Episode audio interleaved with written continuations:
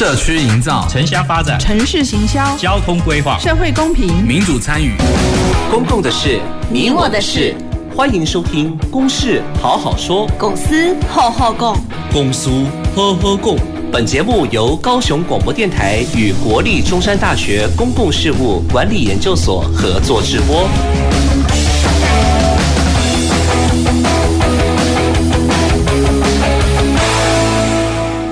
好，各位听众及观众朋友，大家晚安，大家好，呃，欢迎收听《公事好好说》。那我是今天的节目主持人，呃，中山大学公事所谢正勋哦。那我们这个节目呢，当然每个礼拜都会有呃准备一个公共议题哦，来在节目上做分享跟讨论。那我们也都会邀请一些学者、专家，或者是呃公部门代表、我们的民意代表哈，一起来呃针对这样子的公共议题哦，来呃做一些交流。那也希望各位听众及观众朋友能对这些公共议题哦有一些深入的了解啊，或者是一些认知哦。好，那我们今天要谈论的主题哦，这个当然呃，可能当然也是跟我们生活也是息息相关。也许我们走在路上，或者是在呃车上啊，或者是很多的地方，也许会看到哦。那这个我们的题目叫做呃，看见不被看见的都市无家者困境。好，那当然，无家者这个名词哦，可能呃，我们比较习呃比较常听到的啊，就是街友啦，或者是游民。好，那呃，我们今天就会针对这样子的一个对象哦，来让各位听众及观众朋友来做呃一些深入的了解。那首先我要介绍我们今天呃所邀请的来宾哦，呃，也是有三位。那那也等一下也请我们的呃来宾来跟我们的听众及观众朋友打声招呼哦。首先第一位来宾哦是来自于高雄市议呃议会啊，我们的李雅慧议员啊，议员好。主持人好，高雄呃我是高雄市议员李雅慧。是呃雅慧议员是我们在议会里面的这个社政委员会的这个委员哦。是。所以我想对我们今天的议题哦也有比较呃高度的关注。OK，好那。第二位来宾哦，是我们的主管机关哈，跟这个议题有相当相当大的关系哦，就是来自于高雄市政府社会局的社会救助科陈威凤科长，科长好。呃，主持人好，那呃各位来宾，还有我们呃电台的听众观众朋友们，大家晚安，大家好。哎，科长好。那我们第三位呃来宾哦，邀请到的是在呃这个领域，在这个议题上面哦，呃具有实务经验相当长久的，至少嗯十年以上哦。那也是长期在关注这个所谓的无家者的议题。那是邀请到来自于高雄三民街友中心的范俊贤主任。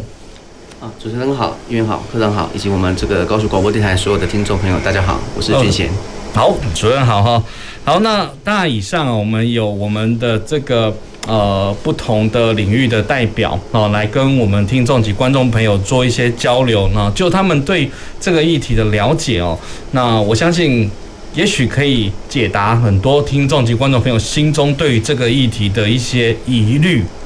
好，那当然。呃，这个所谓呃无家者哦，但我们是用无家者，我是用在节目上用这个名词啦哈。那当然我们一般常用就是街友啊，或者是游民这样的概念。那当然大家对这样的角色哦，在我们生活里面，我觉得呃，也许你会关注，那也许你可能从你的眼眼中稍纵即逝，你就可能不会把它放在心里面。可是它其实对我们的嗯。呃不管是生活也好，当然有一些隐藏的一些问题啦，当然也会存在。那当然我们都会很，我想一般的听众及观众朋友，大家都蛮好奇的哈，就是说，诶，那这么为什么不不去有效的去解决？那他们到底为什么会存在？那我想这个疑虑一直长久以来有很多哦。那我当然这边也是有一个数据资料啦哈，也就是说，呃，全台湾的统计，当然是根据卫福部在。呃，这个统计资料，好，一五年到一九年哦，大概两千五百多个。那那当然，这样的人数其实就全国性的人口性的比例来讲的话，其实也没有这么高哦。但是它却有隐藏的、衍生的一些问题存在。好，那所以我想，呃，这个这这些问题，等一下我们在节目上就会一一来讨论哦。那首先呢，我想要先请问一下，就是我们的这个。呃，范主任这边好，然后也就是说，呃，先也可以先跟我们的听众及观众朋友稍微稍微呃呃说明一下好了，到底那我这所谓的无家者啊，或者是游民或者是街友哈，它的概念是什么？好，那呃，就您的观察，就是它形成的原因，就你在食物上的观察，会有什么样的一些情形呢？啊，是那个呃，因为其实街友的成因哈，它呃非常的复杂。那有时候其实因为呃，我们要怎么去了解它是怎么成因，其实最主要是看我们怎么去定义它。好，那目前依照我们自己高雄市的街友安置服办的办法第三条，它主要就是说，呃，在我们的辅导范围里面的街友，主要就是针对这种经常露宿在街头啦，或是说啊公共场所或是居无定所者，它主要就是会被我们列为是我们这个所要服务的对象。那我刚刚有提到，就是说，因为它的成因非常的复杂哦。那基本上，呃，我们大家可以从三个层面去看哈。那第一个就是说，可能在个人角度的部分哈，个人层面方面，那有可能他本身过去可能呃有一些药瘾啊，或是酒瘾啊，或是一些可能比较依赖性啊，或是说比较懒惰的个性，那导致他可能在之后的一个人生的发展中哈，就是可能就餐风露宿啊等等之类的。好，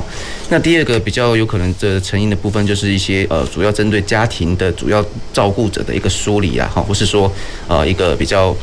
没有去照顾到的部分，好，那这种现象比较常看到，就是说，呃，可能本身像我们之前遇到，就是说，过去哦，他可能本身是这个家暴的受害者，好，那有可能是相对人，好，因为这个家暴令。那所以他没办法回家，然后就又不去找工作等等之类，然后最后露宿街头。那有一些可能是因为他可能是被遗弃的一些什么老人啊，或是一个呃疑似精障者等等之类。那另外其实一个最重要就是说贫穷这个因素啊，也有可能是也是会导致啊这个整个家庭工人的这个照顾破碎，而让他去流流落街头这个部分。哦，那在第三个层面就是所谓的社会层面。那社会层面的话，呃，大致上就是呃，可能也是有两个面向。好，第一个就是说，可能呃，在社在我们的这个社会福利政策啦，或是服务的这个部分，它有可能过去是一个呃，可能是在边缘的福利福利边缘人，或是说他可能是属于这个呃，我们身心障碍者的这个，他没有符合这些规范或是说角度，但是他可能没有办法接受到照顾，他也没有办法自理，所以他必须这样被迫的去流落街头。好，那最大的就这个刚刚提到的社会层面，就是这个呃，可能是结构性，好，可能是因为呃整个这个产业的一个转移的问题，而导致呃他们会有这样子一个形成的一个原因。对。是，所以呃听起来就是形成的原因真的蛮多元化的哦，也蛮复杂的，包括个人啦、家庭啦、呃社会啦这些结构非结构的问题哦产生哦，那。呃，所以我想，呃，也请请教一下我们议员这里，就就您会呃观察到了，或者说您您会不会有也认为这个无家者的这种形成的原因是什么？呃，其实我觉得，尤其今天这个天气那么冷哈，是。这个时候我们看路边有一些呃，就是无家可归的人，他们可能就会在呃街头，或者是说呃像比较热闹的地方，火车站呐哈，呃或者是路口啦，就是有一些行乞的行为哦，其实会特别的为他们担心哦哈，所以这题目在这个天气来讨论是还蛮应景的。是。那呃，其实我认为说呃，再怎么进步的国家，比如说像纽约哈这么的时尚的一个地方，这么呃，进步的一个地方，他们也有存在同样这样子的一个问题哦。那呃，在这个刚刚呃主任分析的三个层面，那在我个人在来看，就是以时代不同时代的变迁，我我觉得这个所谓的我们的皆有的形成哈，其实都有因为时代的变迁有一些不同的成因在里面。比如说过去我们小时候可能都呃会有这样子的状况，我们看到大概就是属于精神层面比较呃有问题的一些，从小可能就有这方面。问题的孩子，他们可能就是比较容易被遗弃的一群哦。那呃，经济贫穷也是，当然是一直是主要的原因。那时代的随着时代变迁，呃，社会的一些结构层面很复杂化之后呢，可能就会有比较多重的原原因，比如说失业。破产或者是这个家暴等等的问题哦。那其实，在国外有一个巨星是比较经典的例子，就是尼可拉斯凯奇。哦，他过去也是红极一时的人物，可是最近也是因为破产在流落街头，也有产生这样子的一个一个状况哦。所以说，其实呃，现在呃，社会的呃结构是是比较呃复杂的，所以导致呃会有这样的街友流浪的状况也会比较多一点。可是其实这些街友他们是无家可归，他们有些部分的人其实是还有工作能力的，哦，就像是台北街头这一些街友一样哦，他们。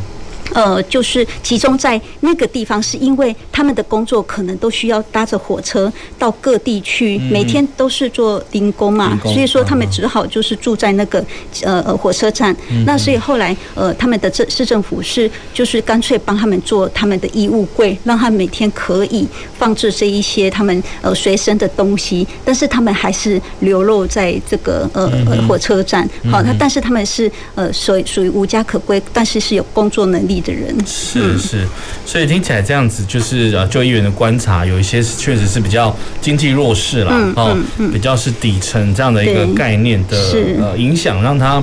可能真的是呃没有无所谓的无家者，就没有一个比较固定住宿的一种概念。好，是。好，那当然呃，就呃就主任跟议员这边的呃分享了哈，就是观察这样的成因哦，当然确实还是一样。是复杂的哦。嗯，那我我不晓得，就是我们想请教一下，就是呃，我们社会救助科陈科长这里哦，就是我们市府的主管机关是在社会局嘛？哦，那不晓得我们社会局目前对这样的一个街友的掌握的状况是怎么样？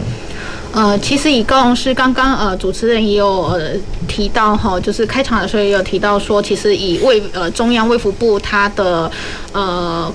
统计数据来讲的话，全呃目全市呃全国大概两千多名的呃街友列册哈。那以高雄市来讲的话呢，我们大概是三百五十位左右的街友列册。那但是街友呃刚刚所讲，其实街友的定义，它其实不是一个很特定的、很很特定的一个一个范围，它其实就是呃你。呃，流落街就是说，你可能流落街头，然后没有固定的居所，哈，所以这个状态的话，它其实呃不是一个固定的身份，它可能是一个变动的状态。那会变成是说，我们的呃列册的一个状态，它其实也是一个滚动式的，哈。那以高雄市来讲的话，我们大概都是呃这几年来的话，我们其实列册的接友的状况大概都是三百多位左右，哈，有时候会多，有时候会少。其实，呃，看接友呃的的一个浮动的状况这样子。那以高雄市目前就是三百五十五呃四位左右。那呃，其实呃针对接友的部分的话，其实。因为它不是一个福利的身份，好，那所以其实呃，在对他们的一个呃服务的提供的话呢，还是必须有基本的一个人权的考量，哈。那呃，在相关我我们一共是来讲的话，其实我们有呃街友服务中心，好，在针对这些街友们提供呃就是说专责的服务，那也有提供呃安置的呃辅导，就是如果街友他愿意呃被服务。然后他也愿意，就是说，呃。希望可以被收容照顾的话，那呃，我们有两处的街友服务中心的话，目前其实可以提供到呃八十六床的那个呃床位哈。那其实我们也今年就是说，其实我们除了我们街友中心提供的收容的固定床位之外，我们也会去结合一些呃民间的资源哈，比如说呃短期的旅馆，好，可以提供这些街友们他们呃可以短期的一个呃收容的。呃的紧急安置的服务这样子，嘿，那呃到就是到二月就呃二月底为止的话，其实呃收容跟安置这件事情也是浮动的，它也不是固定，就是说呃。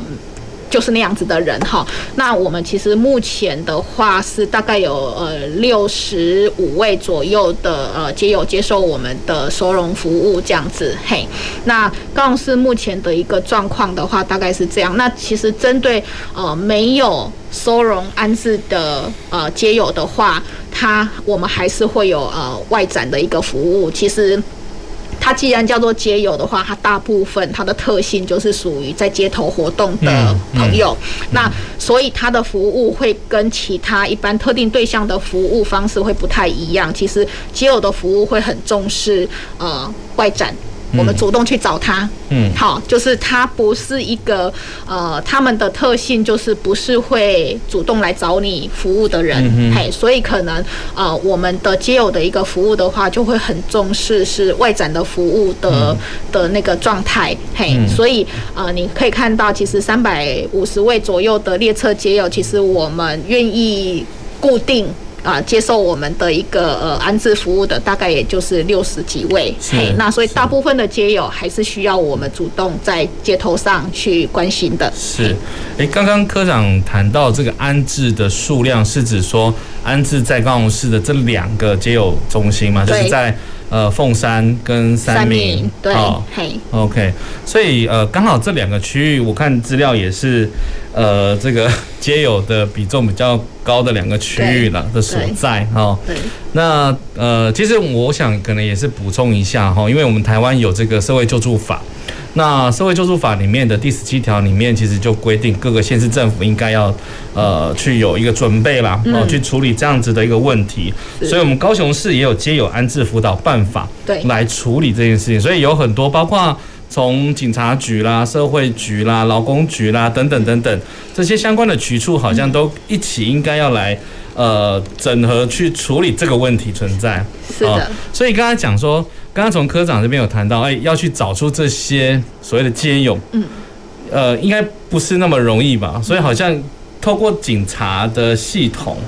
或者是民众的接对通报。通报，对对，通报哦，才有办法去找出这些呃，街友基本上他呃不，因为他不是一个，他他的特性就不是会主动。对，呃，做什么事，就是说主动寻求协助或什么的。是，所以其实呃，目前的话，一呃，它的来源当然也很多哈，包括就是大部分就是民众发现呃有人流落在街头，嗯、然后看起来需要协助，嗯、所以民众就会呃通报。那现在其实呃呃呃，因为高雄市有一九九九哈，就是万事通，所以其实这是一个非常好的通报来源哈，就是民众的话他。不知道要找，因为说实在不是所有的人都知道，呃，市政府的各部门的一个分工的状况，嗯、哼所以他觉得有需要协助的民众，那他们就会打呃一九九九来通报。那其实我们两处接友中心的话，三明跟凤山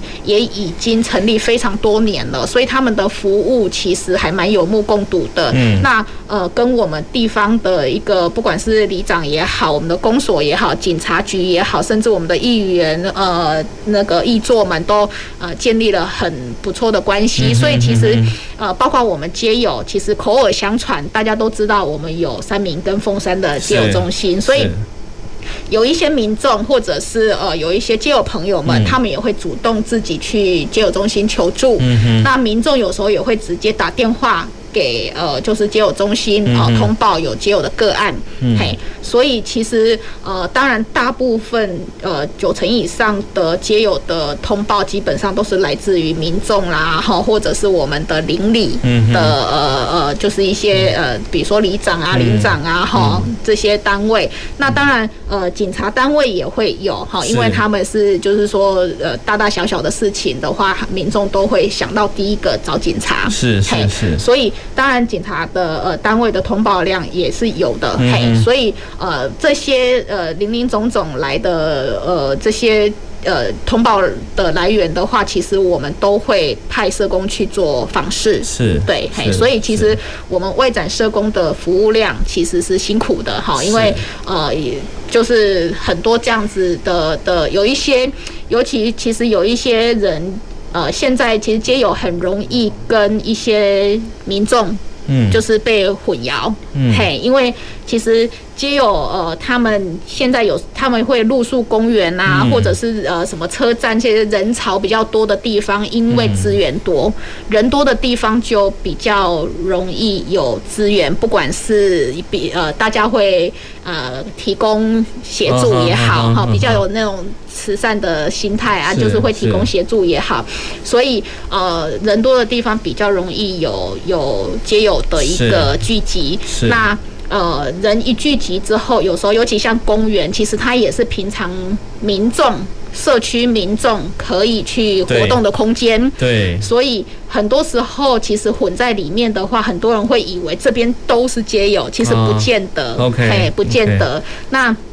所以会变成是说，我们常常通报进来的状况一查之后，其实它不见得都是街友.真正的街友可能都很少数，可能大部分是，尤其是公园的那种通报的话，很多时候是呃附近居民，那他们习惯来这里活动，那看到有人在这里就会开始呃互动。嗯，嘿，那互动久了，他有可能就成为一个一个习惯或什么，嘿.那那它就会变成是一个每天聚集的状态。是，所以所以其实确实在很多的公共空间啦，哈，不管是候车亭啦、公园啦、嗯、公厕啦，哈。或者是有一些我们刚好是一些知名景点，你可以看得到，对，所以所以确实这些好像某种程度也会有一些影响啊。那尤其是现在疫情的问题，我看一些新闻之前也有讲，在关注到这些很难掌控的这一群街友，他可能在疫情上面会不会形成一个破口，类似这样的问题。所以我这边就想就叫我们的这个议员哦。呃，就是就你的观察哈，就是这样子的，这样的这群人对我们的社会的影响，你会觉得呃会是在哪边呢？呃，其实对于社会的影响哈，其实也有几个层面然后，比如说在市容方面好的疑虑哦，那呃这个就是刚刚有提到的呃疫情的关系，那会不会因为他们就是无法掌握他们的去去留哈，他们的他也不可能跟你做实名制，对啊，没有没有手机哦，对不对？所以说这个就是没有在呃国家的一个掌控范围内，所以他会可能有可能形成这个所谓的传染病的一个防治的一个死角嘛哈，再来就。是有治安疑虑，那很多其实也呃有有部分呐哈，就是这样子的一个街友，他有可能。被这个金融这个这个犯罪的集团拿来当利用当人头户等等的问题哈，那再来还有就是呃所谓的呃社会治安的问题，因为有些确实是在精神障碍上有问题，他可能会在呃一些角落对于孩子或者对于妇女同胞哈有一些暴力方方面的倾向，这个也是有发生过的哦。那还有再来就是他的人道的问题哈，他也许就是在街头上就突然就过。是了哈，这个也都有呃，这个呃相相关的这样子的一个疑虑的问题啊。那我觉得对在社会上来讲的话，就是最大的影响其实是在于他们呃，就社会没有办法，还到现在目前为止还没有一个很完美的方法来呃协助这一些人，因为他们就是被社会标签的一群人，所以会有。排他性，就是说，即便要让他们辅导他们回到正轨，可能中间都有很多复杂的问题存在着哈，包括社会对这群人的接受度。所以说，在这个部分，确实是有还蛮存在蛮多的问题可以去讨论的。嗯，确实哦，我想透过这个呃，我们呃姚议员的这样的一个意见哦，确实让我们知道，嗯。这个这样这样身份的这群人，其实，在我们的生活周遭，其实呃会有一些的影响，不管是他自己啦，或者是对于这所谓的公共的这样子的一个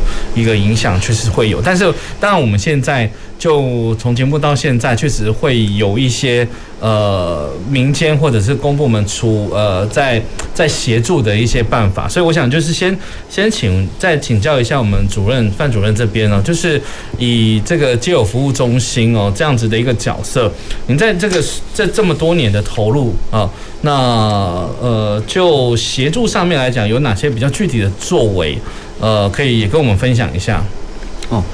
好，因为其实一般呃，像呃只有中心的部分呢，我们其实最主要就是有提供这个呃安置辅导跟外展关怀的部分哈。那外展关怀其实早期在呃在十多年前，其实游民的这个外展服务其实并没有这么的一个呃完整。那我想也经过这十几年来哈，然后包含跟其他各县市的一些交流，然后其实现在我们的一个外展的服务其实都已经比较完整，而且对像刚我们科长这边有提到哈，其实呃在我们在针对我们的一些基友的一些。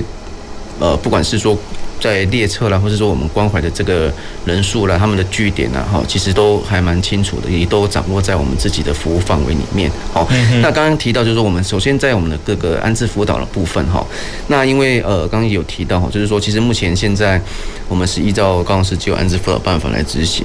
那很多，那基本上会在居有中心里面安置的对象，大部分都是说，呃，有意愿的。好，第一个他本身要意愿，好，第二个就是说，他可能必须是要有一些生活自理的能力。好，就是说他如果今天是可能手脚然后是精神精神的部分呢，就是不是说这么的完整，可能是必须要经过医疗，或是说可能没办法自理的。那当然我们这个部分我们可能就会先转由养护的方式去做协助。好，那在安置辅导部分，其实我们现在呢，呃，早期我想早期那时候。呃，都是以希望他能够返家为主，我们叫家庭重建的这个服务。那当然，这近年来就是发现说，其实做这样子的一个服务太困难了。好，那很多可能他过去在这个小孩子哈，可能就是在成长过程，可能很早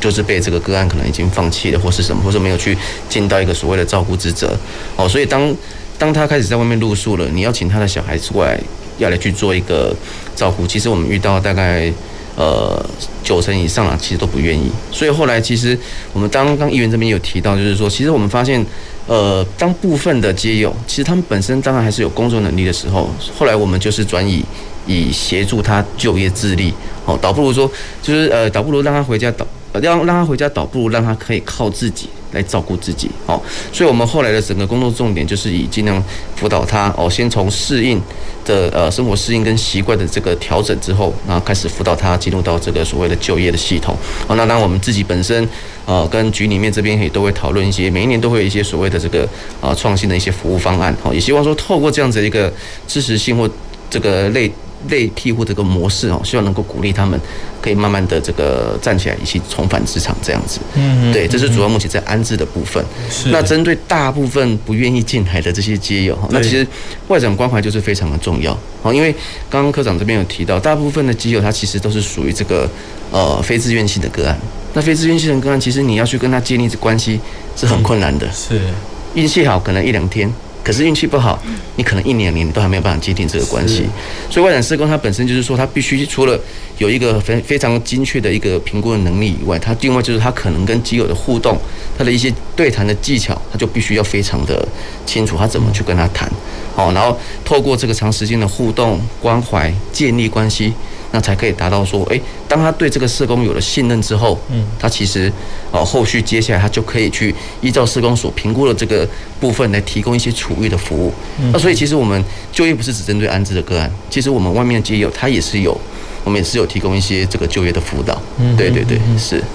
好，呃，那当然也是先啊，透过主任的说明啊，但我们了解到说就是。呃，目前啊，街友中心的一些作为，那呃，我我突然想到一个问题哦，不过也可能等一下，呃，我们等一下可能会有休息时间哦，等节目休息完之后再回来。但我想想想，先请问一下，也就是说，我看这个街友安置办法里面哦，有一些些安置，它是不是有一个期限？比如说六个月，是，然后那六个月之后，那这些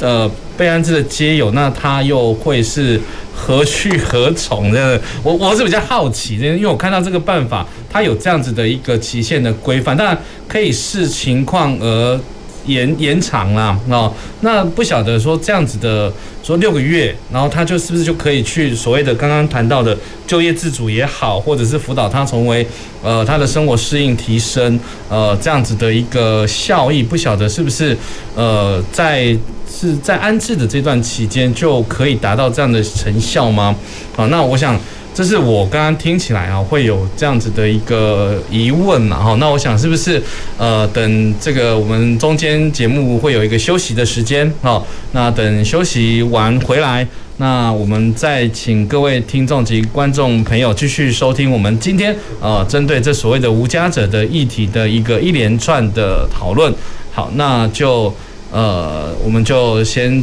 请大家先休息一下，好，等下我们再回来继续讨论。走进时光隧道，踏遍每个街角，城市的璀璨风光，高雄广播陪伴你探索。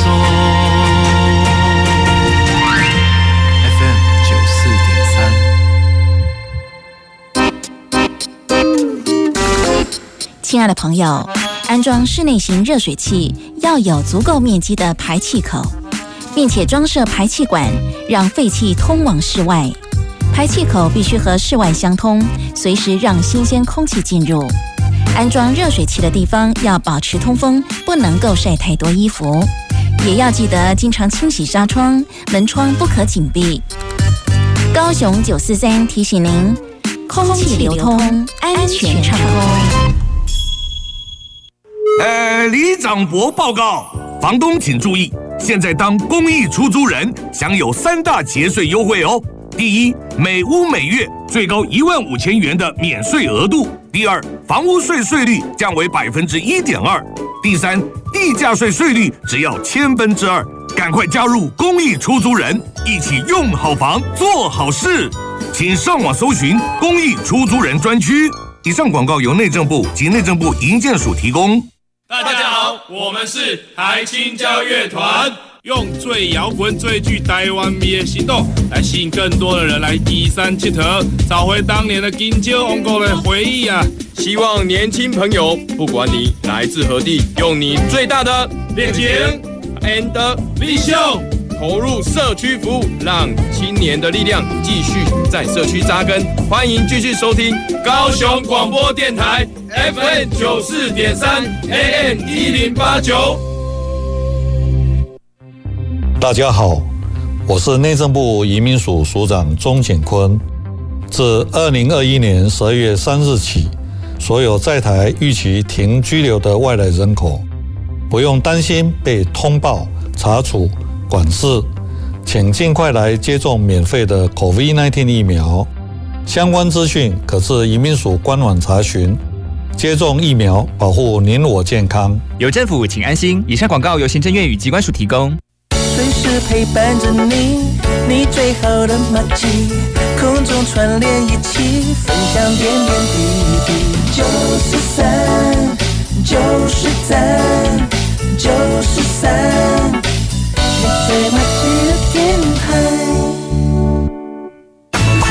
公共的事，你我的事。您现在所收听的是高雄广播电台与国立中山大学公共事务管理研究所合作制播的《公事好好说》。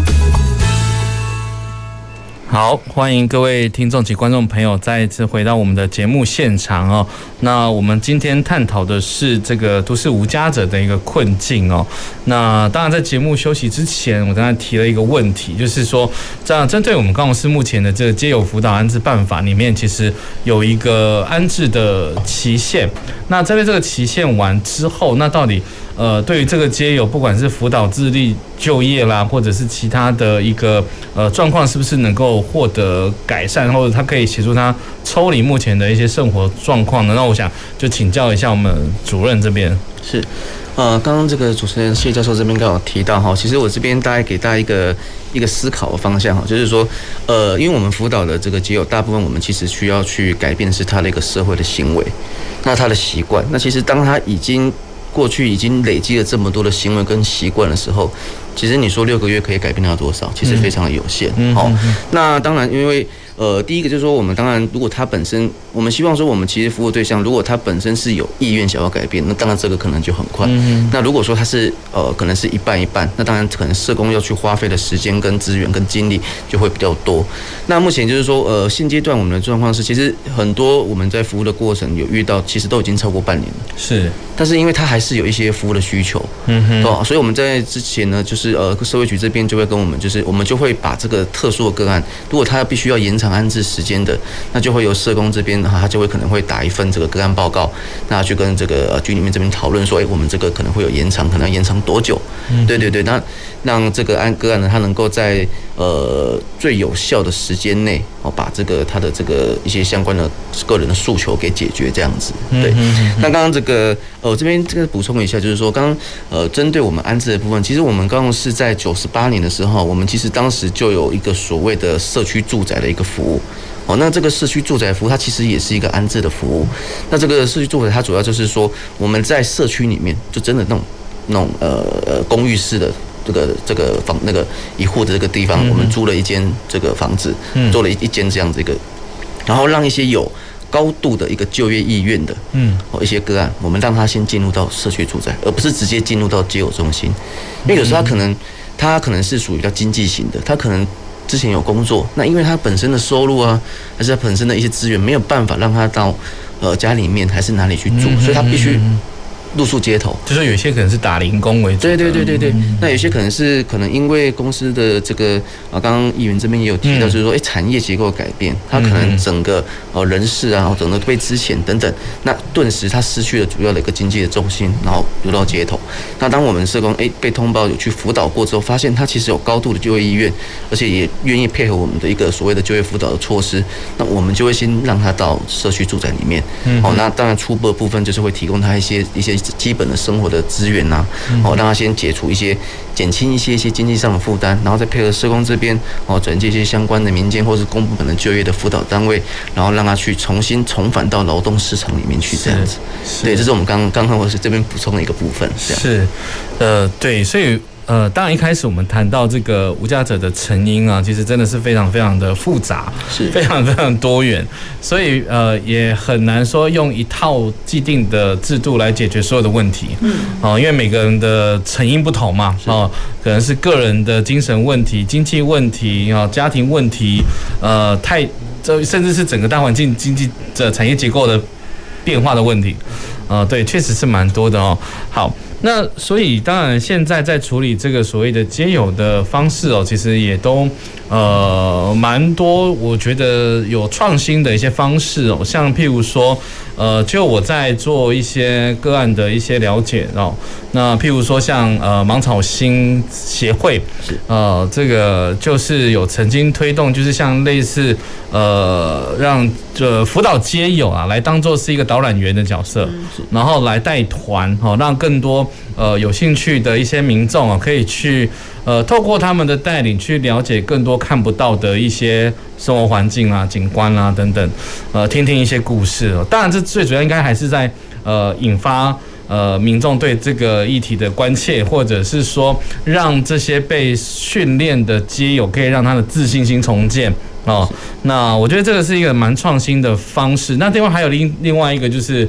呃，大致，然后就是 big issue 的这样子的概念，就是它让这些街友可以来贩售杂志哦。那尤其在我们中南大学也有看到会有在。卖杂志，或者是在左营高铁站也有，就是在卖这个大志的这个杂志哦。那当然，这个是从国外引进来台湾的这种协助街友的方式，其实某种程度也是让他们去做呃这个所谓的就业的自主啦，然后就是协助他们。所以当然有很多很多不同的方式，不管是以救济的方式，或者是去呃协给予资源去协助的方式。所以当然。呃，我们要怎么样去看见这个所谓的无家者的这些呃呃有很多的这种困境啦，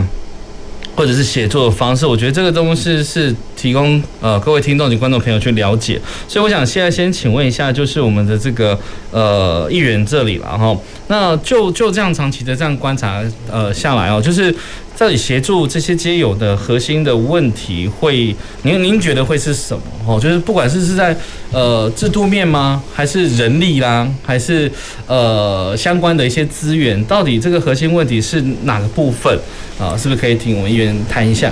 其实我觉得，呃，社会跟政府都很愿意做，但是最大问题就是刚刚都一直有重复，就是说皆有的掌控性，他们本身的呃精神状态或者个性或者习性哈，这个生活形态，其实就是最难掌控的。好，所以说这导致呃很多想要投入在协助呃呃他们的这些民间团体也好，或者是说呃公部门的单位都非常的困，嗯，就觉得很困难嘛哈。那刚才社会局这边也有提到说，他们现在目前的这个这个业务大概就是除了安置之外，外展服务，还有就是提供短期的这个住宿的方面的服务，甚至就业等等的哈。但是其实我觉得，在以社会的角度来看这一件事哈，其实社会对他们的包容是应该是要长期来做教育的哈。我想这一块应该在呃教育上，我们是完全没有。在讨论这一件事，可以这么说了哈。呃，学校的教育也好，那假设说呃，从能够从家庭教育上来做一些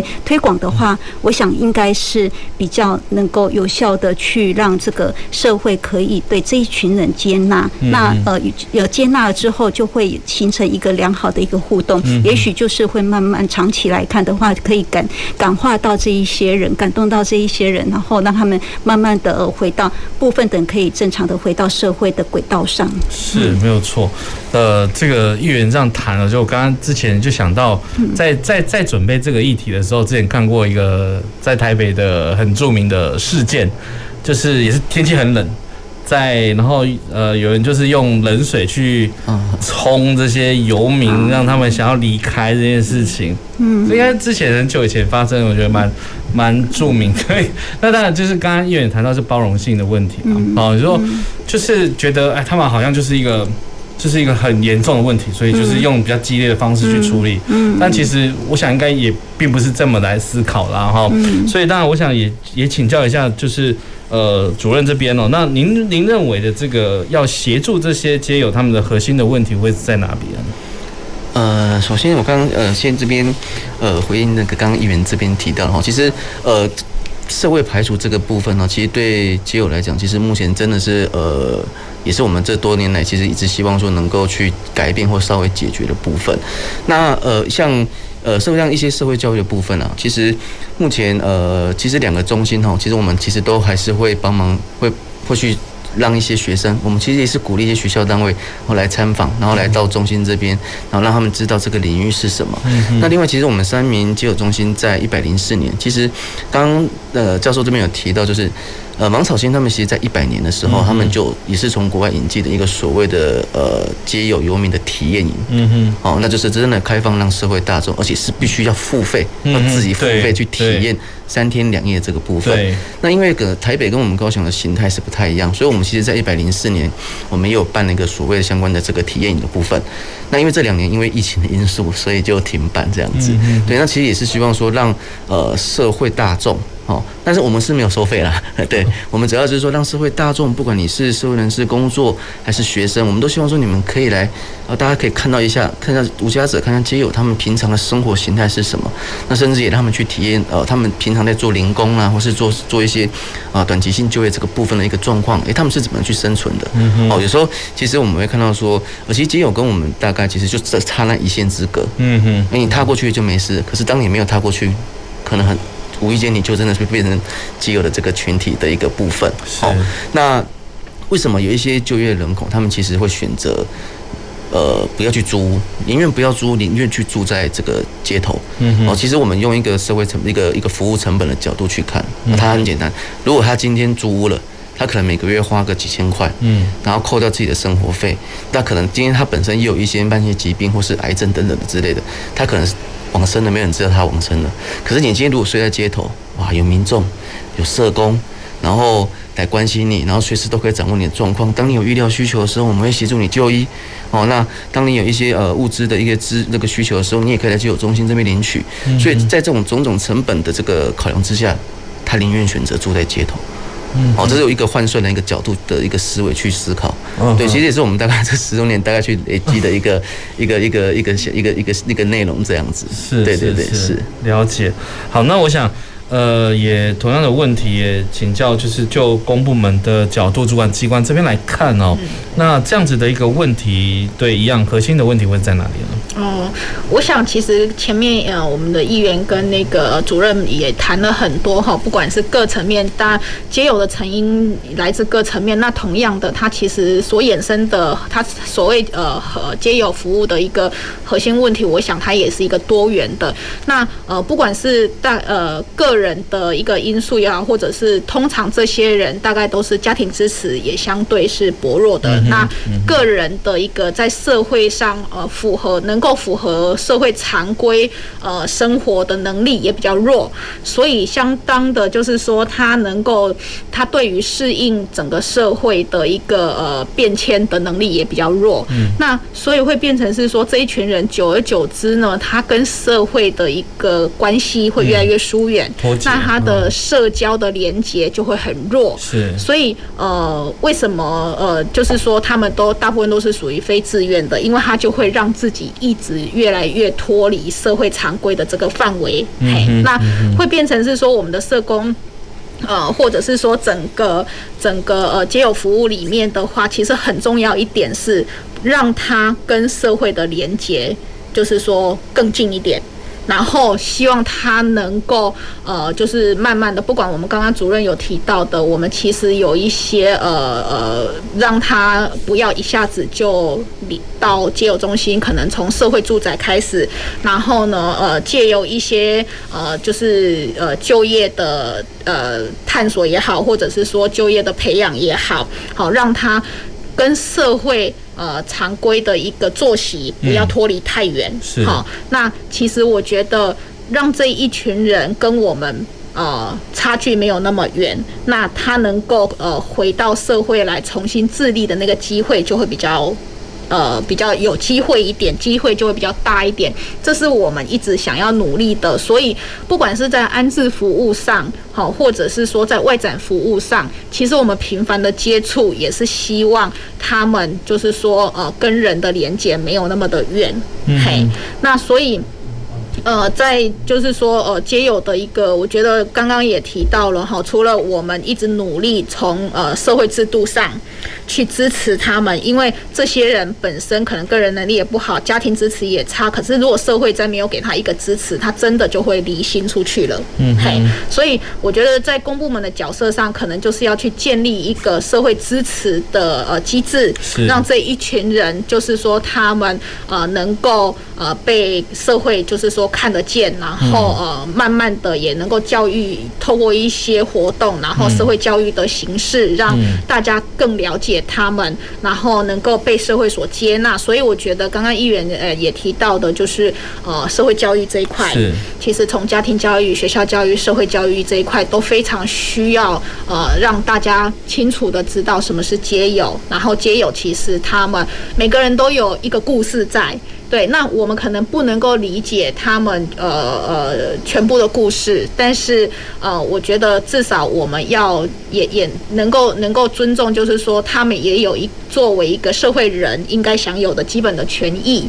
所以呃，我觉得协助他们回归社会，其实也帮助我们的社会。呃，更好，嘿，所以我觉得他能够回归社会的话，我觉得我们呃街头上少一个呃游荡的朋友的话，我觉得我们的生活会越来越安全呐，嗨，就是说大家的疑虑也没有那么的多，嘿，那所以其实呃不管是从呃呃体验营这边哈，或者是说呃我们也做了非常多的一些宣导。好，那这边包括像这样子的一个节目，让大家更了解街友的呃形态呀，这些街友的呃状况，我觉得都是一个很好的形式。是哦，好，那呃，确实啊，透过科长的这个说明，也让我们了解到了一些呃一些状况哦。那不过我比较想要呃再再再再追问一个比较呃比较实际一点的啦，哈、嗯，因为。在呃休息的时候，当然我们也有聊到，就是说可能现在大概呃十位社工要去服务大概三百位呃三百多位的游游民皆有这样的概念，那不晓得是在人力上面还是资源上面到底够不够？我想讲问比较直接啦哈，所以尤其我们呃我们我们社政委员会 我们的议员在这里，所以我不晓得。主任呢？嗯，你觉得实际上的问题，你们您在这个投入在这个协助这些街友的过程里面，这些资源到底够不够？呃，我大概先大概做个做个说明，就是因为其实刚刚我觉得呃议员很关心这个，他问的这个也是一个很重要的，就是有关于我们社工人力的部分。对，哦，其实刚刚应该讲一个外展社工，他其实大部分时间工作时间都是在晚上，因为你白天其实说真的。街友他们其实都跑来跑去，有的去工作，有的可能去觅食，有的可能去找朋友什么时候。所以其实他在在白天，其实你要在原路速地找到他们，其实很困难。所以大部分机那个外展社工，他们其实工作时间都是在晚上。嗯哼。那呃，我先讲的，像目前呃，我们高雄市在做外展的部分大概是六位，六位哦，真的真的在做外展大概是六位。好，那其他的两位社工大概就是做有关于安置的部分。哦，那我用一个像。呃，台北市松游民收容所好了，现在叫圆通居哦。嗯，那他们是纯这个公办公民营的部分。嗯。那以一个收容中心的一个立场，他们大概平均的安置人数大概比三民多一点。嗯。啊，每个月大概比三民多一点，但是他们其实有四位的社工在负责。整个收容安置的部分，嗯哼，好，那包含可能一些人力的编制，他们可能呃也会比较多的这个资源去挹注这样子。嗯，那另外他们当然，因为他们本身民间，他们民间单位是真的还蛮多的在投入在，好像老师也知道，像万华他们那边做了这个芒草心以外，嗯，人生百味哦，还有这个城乡协发展协会这边其实都是在针对地方在做既有的服务的民间团体，其实很多。是。好那。因为他们在做这个外展的部分的话，他们其实除了公部门的社福中心有所谓的游民专责小组，哦，那其实民间的部分也有蛮多的单位也在做外展，哦，那其实相对比起来，其实我们的人力是真的会比较少一点，哦，大家可能平均一个社工要去 cover 的一个外展量，大概平均每个都要到一百到一百二十左右，嗯，哦，那其实是那个压力是是蛮大的，哦，对，那当然就是呃，在人力的方面，那刚有提到，就是说，因为刚有提到，就外展生活，它其实都是在夜间，嗯，所以其实有时候我们其实，在一些呃劳动的这个，譬如说呃加班费啊或什么，其实我们就会会比较呃有在这个资源就会比较有限，嗯，对啊，所以说为什么呃很多做基友的社工，他们其实就是可能流动性会比较高啦，或是什么，但是目前其实我就我知道，其实两个基友中心目前的外场社工，其实大家都超过目前都有超过大概两年以上了，然后其实在在社工这个里时间算蛮长的，嗯，对对对，是。所以呃，当然听起来其实不管是呃，我想在目前的现阶段的人力了哈，其实还是相当的有限，有限哈，还是相当有限哦。那当然了哈，其实刚刚其实也谈到谈到一个重点，也就是说在处理这个问题的时候，可能也不只是说我们公部门资源的投入，可能也包括一些民间资源的协力啊，协力一起来呃，民间的力量啊，民间的力量，所以。呃，刚才讲的那个芒草心啦，或者是像其他的一些 NGO、NPO 啦，啊，他们有的也当然对这样的议题的关注也是有的，哈，去投入。所以我当然看了前面，呃，有一些资料，当然，呃，现在像呃，我看新闻了哈，有立委就提案要来做修法，就社会救助法里面的修法，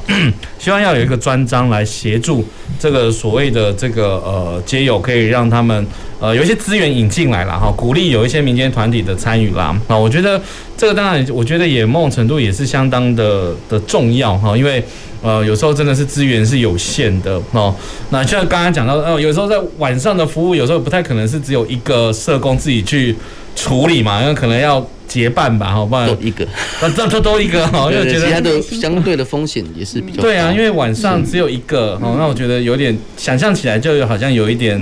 呃可怕了哈。对对，当然可能要看看个案状况了哈。当然一般来讲，所以在光人力上面确实是呃蛮蛮局限的哦。好，那当然，所以我们最后接下来当然可能就要谈到就是说，呃，刚刚议员有谈到我们要建构一个。呃，处理这个问题的一个支持支持的系统，然后一个社会的一个支持的网络，那到底应该要怎么做？哦，就刚刚其实有谈到，呃，有一些可能是民间啊，一些公部门，那做法哦，或者作为哦，不晓得说，呃，想请教一下，呃，议员这里不晓得您呃有什么样的一些看法呢？刚才我们在讨论这个社工服务的人数的问题哦，确实这个议题我们接下来在议会上我们再来做深多一点、广泛一点的讨论哦。今天我才发现说，原来我们的社工真的这么的辛苦哦。那其实我们嗯呃要怎么样来呃就是来支持这样子的一个接友哦，让他们辅导他们慢慢的走回社会的轨道上哈。其实刚刚讲到这个所谓的社会的支持网络哈，就是说呃除了这个政府委托的这个民间。的这些团体哈来做一些办理之外，其实自发性感召者很重要哈。就是刚刚又回到我们就是社会教育的问题，必须要让更多人知道，呃，其实这个社会有一个小角落，黑暗面黑暗的小角落，有一群人正等着你来协助他们哈。所以说这个部分哈，其实如果透过呃社会的教育，呃广泛的教育，慢慢的让很多人。看到这一块，好，不是年度型的办一个大型的街友活动来让大家捐钱而已哈，这样子的一个支持力量，其实哈还是呃只是一小部分而已。再来就是说我必须要在这边呃提一个那个日本的例子哈，就是刚主持人讲到立法修法的问题哈。其实，在日本这个二十年来，他们原本街友的人数大概有两万五千多名，还蛮多的哦。那到他二十年，因为他们这当中有立了成。曾经列了两个专法哈，就是针对街友这部分列了两个专法，一个叫做《路上生活者智力支援法》，另外一个就是二零一四年嗯立的叫叫做这个生活。穷困者智力支援法，嗯自从立了这两个法之后呢，他们的街友从两万五千多名降到三千名列册的部分，哦，这是非常有效的哈。但所以说这也是值得我们来借鉴，看看他们到底这些专法里面到底是什么样的一个内容哈，也许是值得去呃再深度一点去研究它。是是是，对呃，我想。确实是可以透过一些立法，然后来来把这个制度的呃，让它更加的健全，或者是透过立法可以把一些资源也导入进来，哦，比较呃有有有凭有据啦，哈，就这样子会比较好做事哈。那我不晓得呃，科长怎么看？嗯，呃。其实街友的刚刚也回应啊，就是刚刚人力的问题哈。其实我们的呃街友的一个服务的话，其实在呃两我们跟民间的一个合作，确实在高雄的民间从事街友服务的团体，嗯，没有呃北部那么的多，嘿。但是我们其实两处街友呃中心的成立也非常的多年，嘿。那呃我们的街友的外展，其实呃。是因为我们有看到外展的重要，所以其实我们这几年是有呃增加外展的人力在做哈。那所以其实，在呃人力上的一个配当上来讲的话，当然因应街友的一个呃特性的关系，所以他们的服务的时间也好，或者是说他们服务的呃呃那个出行的一个状况的话呢，会比较跟一般呃社工的工作模式会不太一样。是，嘿。不过，呃，其实，呃，看到他们的需求的话，我们其实这两年在两个街友中心，呃，除了有增加外展的人力之外，我们呃，再来就是我们。呃，去前年吧，我们也结合了，本来是只有两处街友中心，现在我们也结合了另外一个呃民间的协会，好，他们也在做，就是说有两名的街友社工，所以其实呃整体来讲的话，我们的呃外展的街友社工，其实呃相较于过去的话，其实是有增加的，嘿，对，那其实都是因为看到大家的呃辛苦，好，所以其实我们很呃就是说社会局也很愿意呃跟大家一起。就是说，呃，提供一些资源，好，需要人力，那我们也尽量去争取人力，好，包括跟中央申请，呃，补助也好，好，还有包括我们自己的那个，呃，就是说我们自己的经费上面，我们也很努力的去争取，就是希望让呃这一群呃街友朋友们，他们真的呃有更多人可以来协助他们，嘿，对，所以如果其实。除了呃社工的服务上面，其实呃我们因为也有社服中心，是。那社服中心其实有一些街友呃的服务的话，如果它是社区型的哈，我们其实也会连接一些社服中心呃给予物资，嘿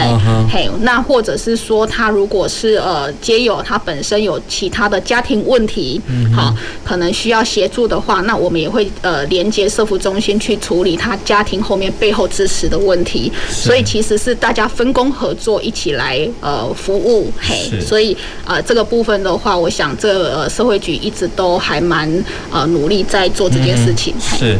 所以我想呃应该可以这么思考来，就是说呃我们主管机关是社会局来做社会救助这件事情，那呃委托了一呃就是我们的那个街友服务中心也是这个我们高雄市慈善。呃，有慈联基金会跟社福慈善啊，两个两个两个两个分呃 NPO 来做执行嘛啊、哦，那当然是政府委托来做这个所谓的基友服务中心。那听起来还有还有其他的一些的呃非营利组织来做协助啊、哦，所以可以建构在我们高雄市就已经建构了一个街友的一个辅导或者是呃协助的一个网络关系。对，当然，我觉得这个就是所谓的我们呃，常常在谈公司协力，然后一起来合作来处理这个所谓的公共议题哈，然后让我们的呃，如果减少一位街友，当然也减少我们呃整个社会成本的一些支出然后，所以当然呃，对于我们的一些生活的影响性也会大大的降低。当然呃，这些问题其实都一直存在哦。刚刚我们的呃雅慧员也一直谈到这样的问题哦，所以我们当然也很很很期呃。很希望嘛哈，这样子这样的问题哈，可以呃可以逐步的减少哦。那当然也确实很希望是我们的人力资源这些部分是可以可以。可以增加，但这个增加不是因为我们机友人数增加，是让他的这个服务的协助可以更好，哎，效益可以更好这样的概念。所以我想最后哈，因为时间的关系哦，所以呃，我想也也也期待未来可以有效的去呃建构这样子一个社会支持网络哦，让我们的这些呃无家者获得平等呃的一些呃这个妥适的一些照顾。OK，好，那呃最后也是谢谢我们三位的来宾啊，然后给我们精彩的一些交流跟讨论，那也。谢谢听众及观众朋友的收听，那我们下个礼拜一同一时间也请继续回到我们的公事好好说，再会。公事好好说节目由高雄广播电台与国立中山大学公共事务管理研究所合作制播，每周一下午五点三十分进行到六点三十分，谢谢您的收听。